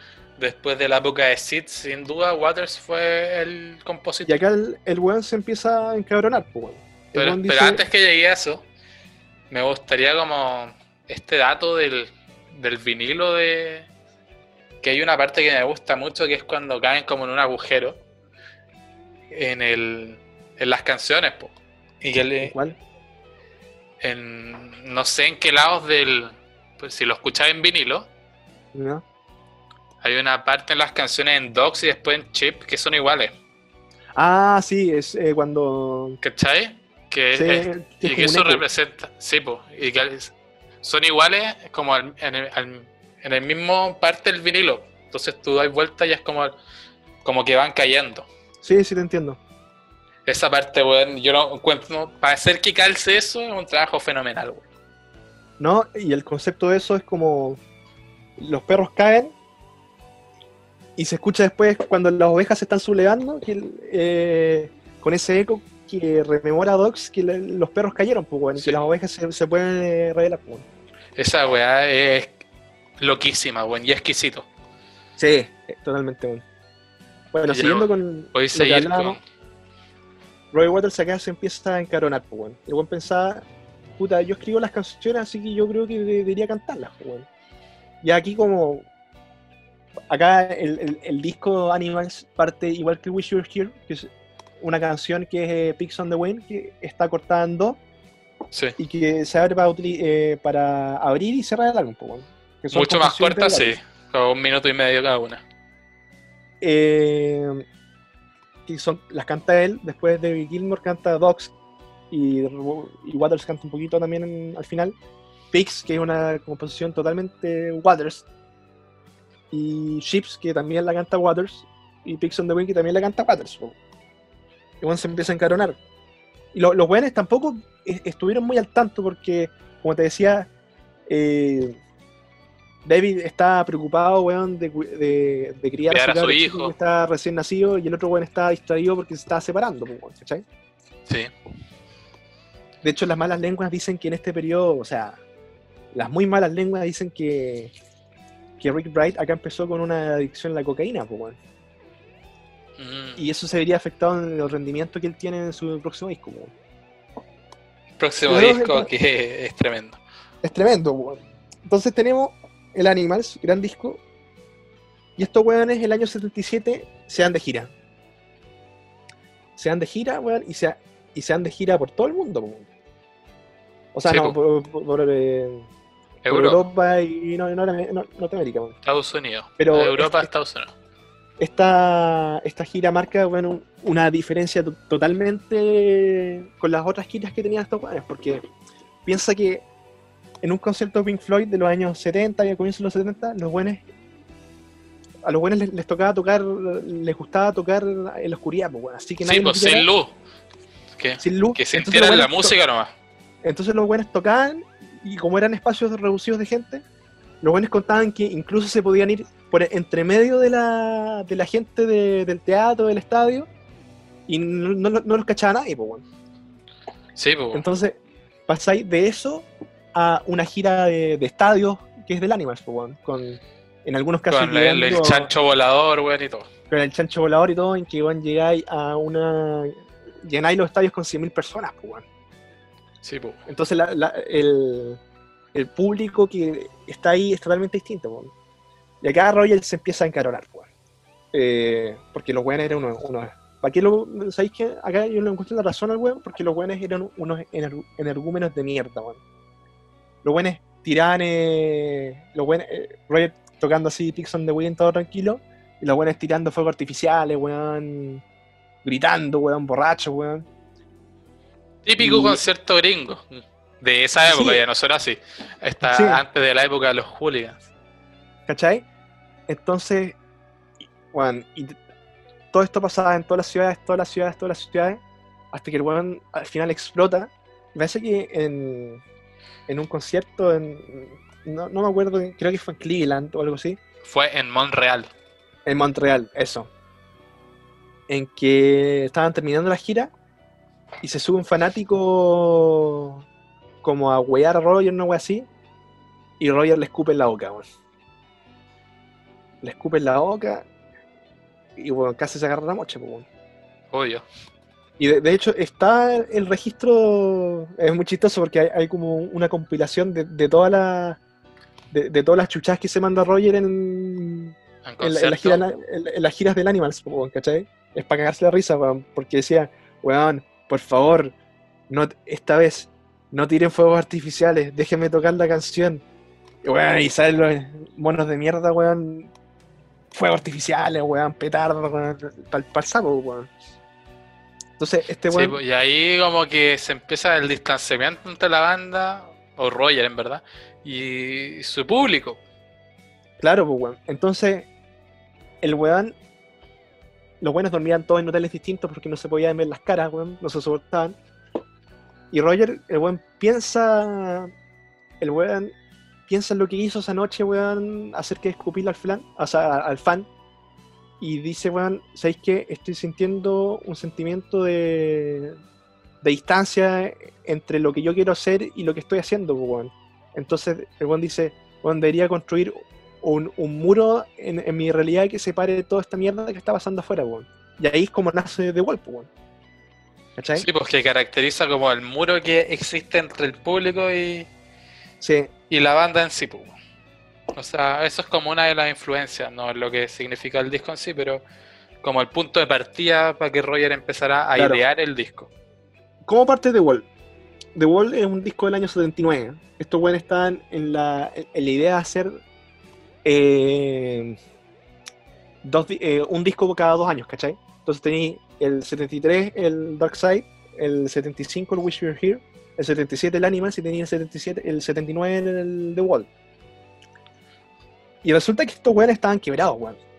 Le debían no sé cuántos millones de, de libras al, al fisco británico, weón. Y estaban en la quiebra, ¿cachai? Entonces se dieron la, la necesidad de grabar su nuevo disco en Francia, pues, weón. Y se tuvieron que ir a Francia a grabar el disco, weón. Y eh, tenían mucha presión ellos de, que el disco resultara bien porque necesitaban que fuera un, éxito, para saldar sus deudas, weón. ¿En qué se basa el The Wall? The Wall, según las grandes palabras de David Gilmour, es como todas las personas a las que Roger les echa la culpa de su fracaso en su vida, pues, weón. Su papá, los profesores, weón, la banda, las minas que, que no lo pescan. Y así es como nace Wall, pues, weón. Que, eh, Ese bueno, es una historia. Es una un historia- disco doble, ¿no? Pues tiene muchas Sí, canciones. Es un, es un disco doble, es un álbum conceptual, weón. De hecho, la- el, el álbum estuvo pensado para hacer gran concierto y gran película, weón. Sí, pues las temáticas que se tratan-.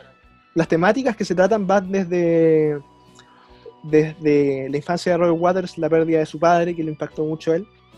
Y, Que murió en la guerra, ¿o ¿no? Y murió en la guerra, la batalla de ¿En Anzio. la primera guerra o la segunda? La segunda, la segunda. Y, y lo, lo- lo mezcla también con eh, con, eh, con la vida de Sid Barrett, po, ¿cachai? Que Juan se vuelve loco y, y que te trata de salirse del mundo construyendo un muro alrededor de él, ¿cachai? Sí, pues. Y así es como sale este disco doble, man, con temazos.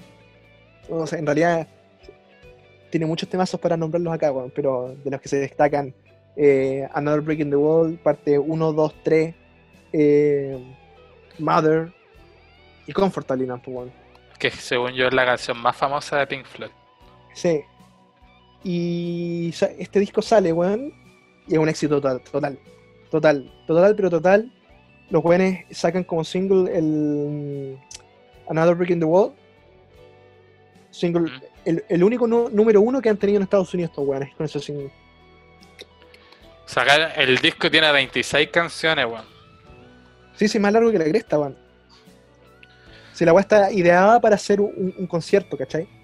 Sí, tiene un total de 81 minutos. Un poco más de hora 20.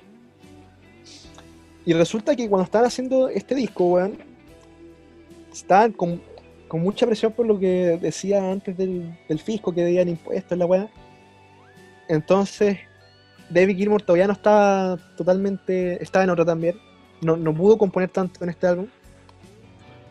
De hecho, en las partes donde canta Gilmour es, es- es porque él ha, ha compuesto el- parte de la canción o la letra, ¿cachai?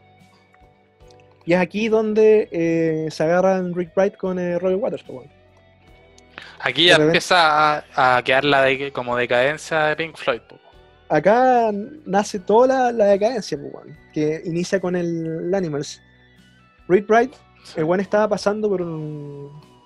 Está, está en la mierda, pues, ¿cachai? Por la separación con su señor y todo eso. Y a este weón le gustaba mucho navegar en las islas griegas. ¿Aquí Ana Eh, Roger? Ah, no, a Rick. Ah, ya.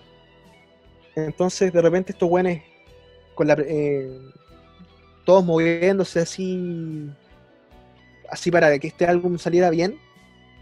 Y este weón, mandado a cambiar, weón, cuando llegaba a. Cuando llegaba al, al- al estudio, el weón se sentaba casi como productor, decía lo que, lo que estaba bien o que- lo que estaba mal. El weón no, no trajo tantas composiciones a, de piano así bueno al, al, al álbum A los ensayos. y a los ensayos y, resulta que de repente este weón estaba navegando y este Roger lo manda a llamar y dice bueno hay que terminar el álbum este weón le dice el tecladista le responde no sabéis que todavía estoy en mis vacaciones no voy a volver hasta como una semana acá Roger se enchucha y dice le dice esto a Nick Mason y a David Gilmour. O, o este weón se va o yo me voy o yo me voy de la banda y lanzo este álbum conmigo así que terminaron por, por echar a, a Rick Wright Sí, pues. De hecho, este álbum igual, después cuando se separan y hay conflicto legal por el nombre y los discos, este disco queda para, para Ro- Roger Waters, que es como el único disco que le Sí. que quedó para él. Como bueno el de- hecho el hecho es que después viene la gira Juan, de este álbum que es la cagada sí, yo creo que esta es una de las mejores giras de la historia. Es que el show Yo- es demasiado bueno. yo creo que el, eh, es sin duda la- la- el, el- el espectáculo de rock por antonomasia weón. acá na- Deba- nace Y es muy rupturista, weón, para la época. Piensa que la gira, este disco es del 79, la gira es del 80, weón. Hacer lo que Sí. se hacía en esa época, con los ladrillos y todo, era súper difícil. Lo bueno es, obviamente eh, el espectáculo nunca estuvo pensado para estadios grandes, sino para, para partes chicas, ¿cachai? Así como arenas y todo esto. Los buenos tenían que armar un muro, eh, marionetas. eh, para, lo- para lo- los que les gusta este tema, está la, la gira en YouTube de mala calidad, pero se. También está la, la versión después de Roger Waters como solista, que tiene hasta una película. Ah, sí, sí. Y bueno, resulta que el, el show era tan difícil de armar, weón, que los buenos pudieron hacerlo en pocas ciudades. Creo que el- Los Ángeles, Nueva York, eh, Londres y Dortmund, por así decirlo. Ya. Y fueron muy pocas eh, fechas, porque bueno, era súper caro.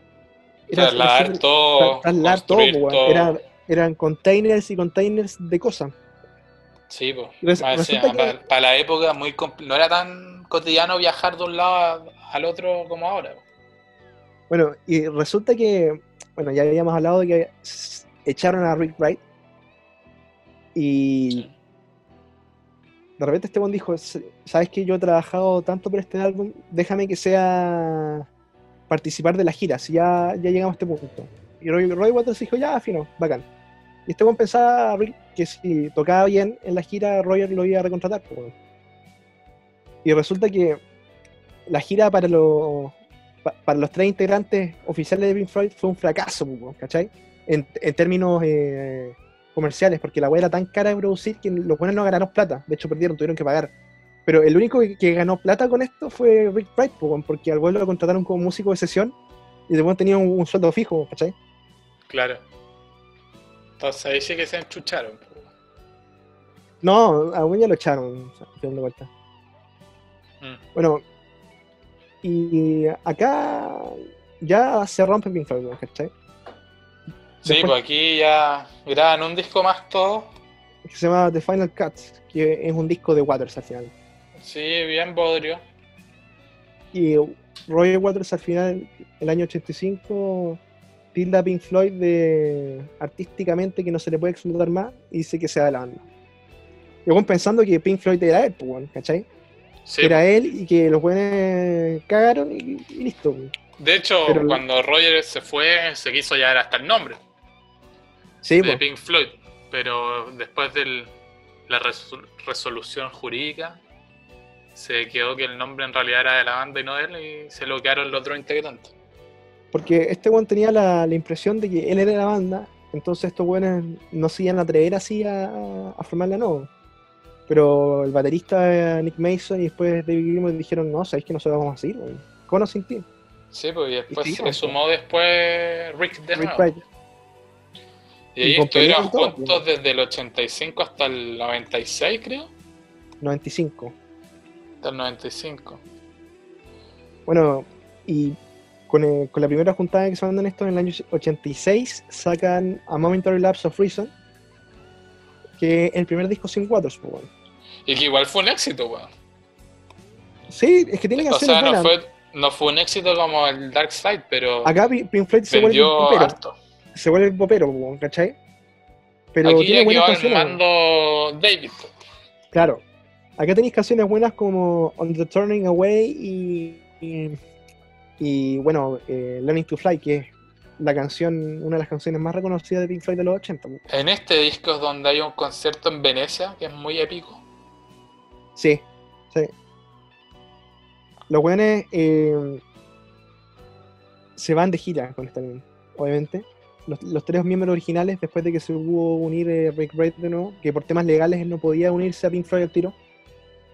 Y, y se van de gira. El año 87-88. Y la gira un éxito, se llama A Delicate, Delicate Sound of Thunder. Y fue la disca, eh, o sea, fue la, la gira que más eh, vendió en los 80, pues, ¿cachai? Sí, pues, Superando pues, Michael sí. Jackson y toda la weá. Sí, pues, y siguieron tocando las canciones de los discos anteriores y todo. Sí, Cosa que Waters creo que legalmente no podía hacer. ¿O sí? o sea, tenían, tenían que pedir permiso, ¿cachai? Sí, el, The Wall sí lo tenía los derechos él. Los otros creo que tenía que pedir permiso. Sí. Bueno, el punto ya, acá la historia de Pink Floyd se vuelve ya no tan interesante. Después del año 94 sacan otro disco. Que yo lo Eh, encuentro bueno, weón. Sabes que tiene buenas canciones. ¿cómo, se- ¿Cómo se llama el...? Division Bell. The Division Bell. Y tiene buenas canciones, Coming Back to Life, eh, Sorrow, Maroon. Es bueno, pero es popero. Acá se mete harto igual la, la señora de David Gilmour a escribir las letras, po, porque estos buenos eran medio tar- taraínes para escribir. Sí. Es, ch- es chistoso porque igual da pena, porque en la gira de- del álbum anterior, ¿Ya? eh, Roy, Roy Waters había salido de gira con eh, Eric Clapton, ¿cachai? Y de repente coincidían en, en ciudades con la gira Pink Floyd y a este weón le da rabia porque el weón estaba tocando en teatros chiquititos y Pink Floyd estaba to- tocando en un estadios festivales, llena, sí. Entonces igual eso fue como muy doloroso verlo. Pero bueno, tampoco era una blanca paloma. No, yo creo que ninguno de ellos fue. Los tipos son exitosos, son todos muy buenos compositores, músicos, letristas, pero yo creo que el uno sin el otro no, No, no salva. no funcionan. Y después Bueno, de la gira del Division Bell, hay un disco en vivo que se llama Pulse, que es muy bueno. Sí, está en Spotify también. Sí. Que creo que es el primer concepto que tocan el Dark Side of the Moon completo en vivo. Después de 20 años. Sí. Sí, un Waters, obviamente, pero. Pero canta Bueno. Gilmour. ¿Qué pasa de- después de la, de la gira de ese álbum? weón? Los buenos, cada uno con sus proyectos separados.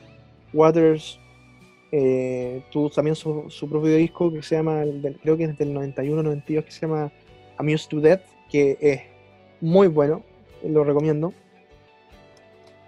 Nunca se fue de gira, creo que se fue de gira el año 99 solo. Y ahí empiezan los acercamientos con los miembros de la banda de nuevo. Él siempre fue muy amigo de, de Nick Mason. De hecho, Nick Mason es el, es el padrino de su hijo. El padrino Eh, es su hijo.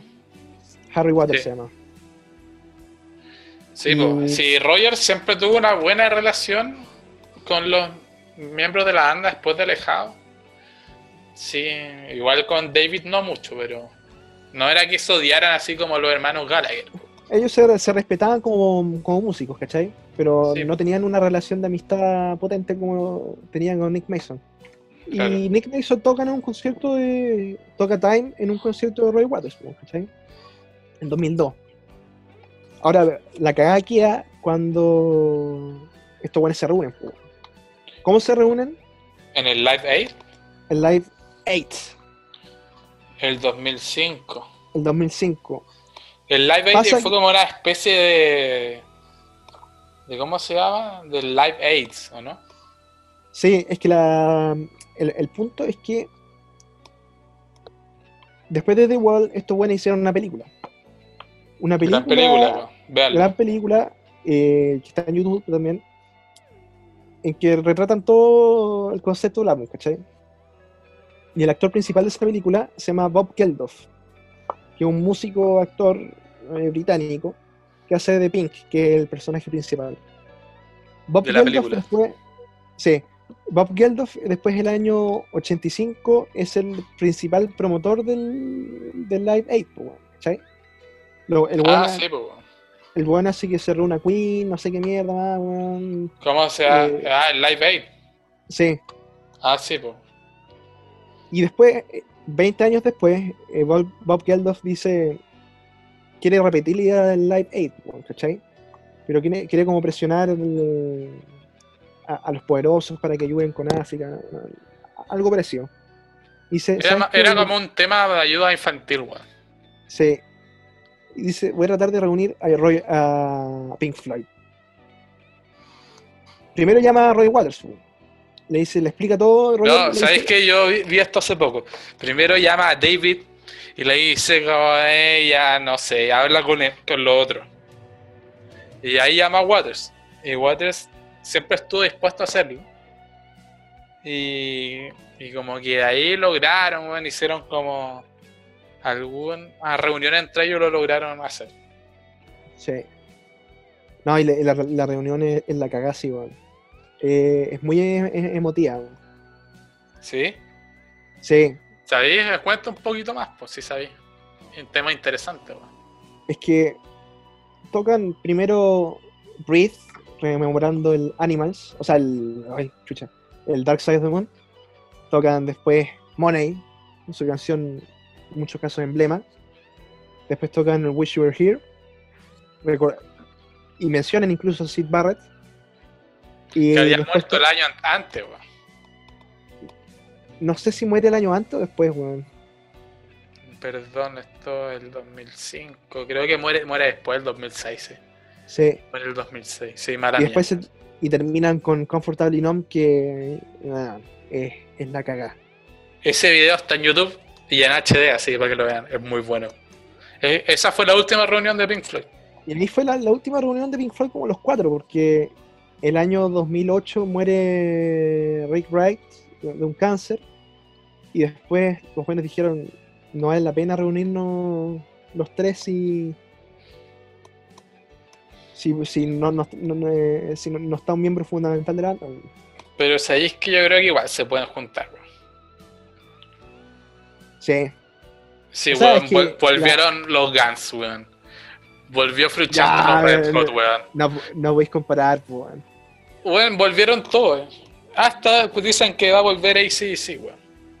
Nick Mason dijo que tenía ganas de reunirlo, pero Y Roger también, weón. Si el que Roger no también, quiere pero es es- David. es David, weón, sí. Bueno, el punto, ¿cómo podemos concluir Pink Floyd en sí? Yo, Una- si, tuviera que resumir a Pink Floyd en una palabra, lo definiría como una, no ya, dos palabras, como una experiencia, weón. Sí. Pink Floyd, a, a lo largo de la, de la historia, ha vendido más de 250 millones de álbumes. Es una de las bandas más reconocidas, más populares y más influyentes de la historia. Muchas bandas como Radiohead, eh, Tool, Radiohead tiene un disco que dicen que es como el Dark Side de los 90. ¿Qué más? Bueno, más 80. Eh, Genesis también estuvo muy influenciado en Pink Floyd.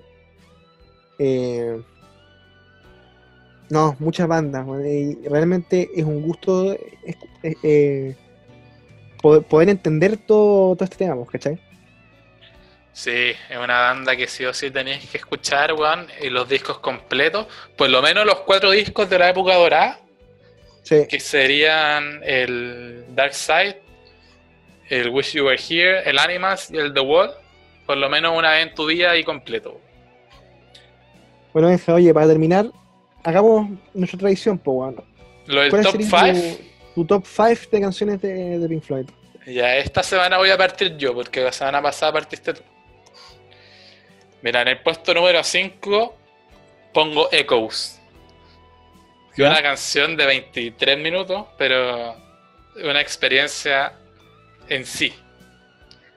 En número 4 tengo Time, del Dark Side of the Moon.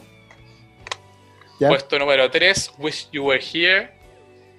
Puesto número 2, Shine on Your Crazy Diamonds, de la 1 a la 5.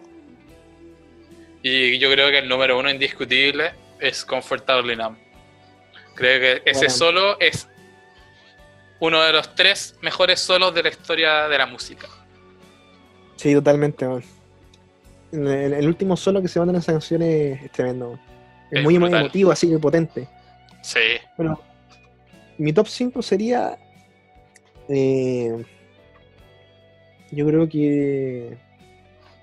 Una de las canciones de la, del primer eh, disco de, con Sid, que se llama Astronomy Dominé, que es rockera cagar. El número 4 pondría Shine on Your Crazy Diamond, de la parte 6 a la 9. Ya. En la 3 pondría Comfortably Numb. Ya. En la 2 pondría Brain Damage, del Dark Side. Y número 1 para mí, indiscutible y mejor de todos los tiempos. Y que sería la mejor de, de los cuatro estos hueones eh, Roger con las letras, eh, eh, David con la guitarra, que es Dios con tres solos que son la raja, Nick con una con una pegada que le tiene al, al ¿cómo se llama? la batería potentísima y, y Roger con una letra que es tremenda, que sería Tox del Animals. Muy, muy buena canción, muy buenos 17 minutos. Gran pieza de número uno. Ah, y ese sería mi top 5, pues, Benjam. Estuvo muy bueno. Ahora, muy, muy bueno. A los honores y despídete de nuestro, nuestros fans. Bueno, eh, muchas gracias por escucharnos esta segunda semana de podcast. Creo que este episodio salió muy bueno, que cada vez nos vamos soltando más y que cada vez hacemos mejor este podcast. Humildemente lo digo. Así que muchas gracias a todos los que nos escucharon la semana pasada recibimos muy buenos comentarios del capítulo 1. Espero que este capítulo 2 eh, llegue a sus expectativas y quédense en su casa. Hay que respetar la cuarentena, no sea weón, no sea weón y, cuídense porque estamos en épocas bien complicadas. Así que yo por mi lado me despido, dejo a Cristian. Así que muchas gracias, nos escuchamos la próxima semana. Chau. Bueno, a todos les digo muchas gracias por estar escuchándonos y ojalá el podcast no, haya salido muy largo y no encuentre que sea muy latero, que está hablando uno más que otro, pero bueno, va a pasar más de una vez que algún weón sepa más de una banda que otra, ¿cachai? Así que muchas gracias a todos, quédense en la casa y eso sería todo por esta semana.